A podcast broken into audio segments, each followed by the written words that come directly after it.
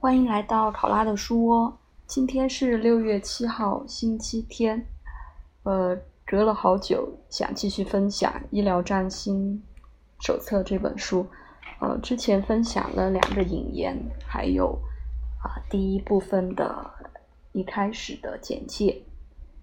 那职业中天延展的那本书的进度要快一些啊。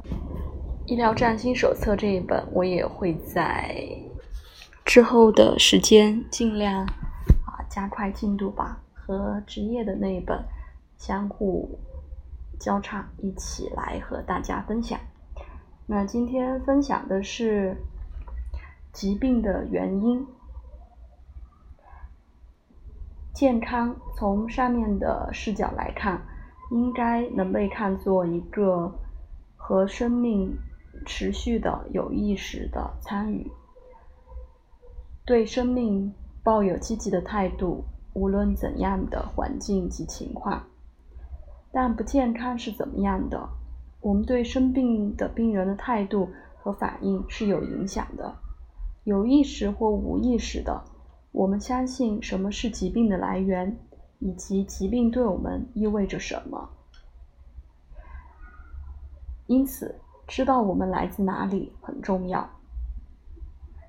关于什么引起疾病，有很多理论，下面概略的叙述他们中的一小部分：一、坏事情的发生。倒霉，在医学院思维里面，把这个词看作是一个随机的、充满敌意的地方。事故或病菌。像恶人一样突然发生或攻击的地方，疾病在这个世界观里，除了疼痛没有意义和重要性。它带来痛苦和麻烦。那些遭受的人看起来像无辜的受害者，有一点或没有关联，有责任或没有。灾难除了事实，它们发生在错误的地方，在错误的时间。甚至会理所当然的或不当的被提高到崇高的或是英雄的地位。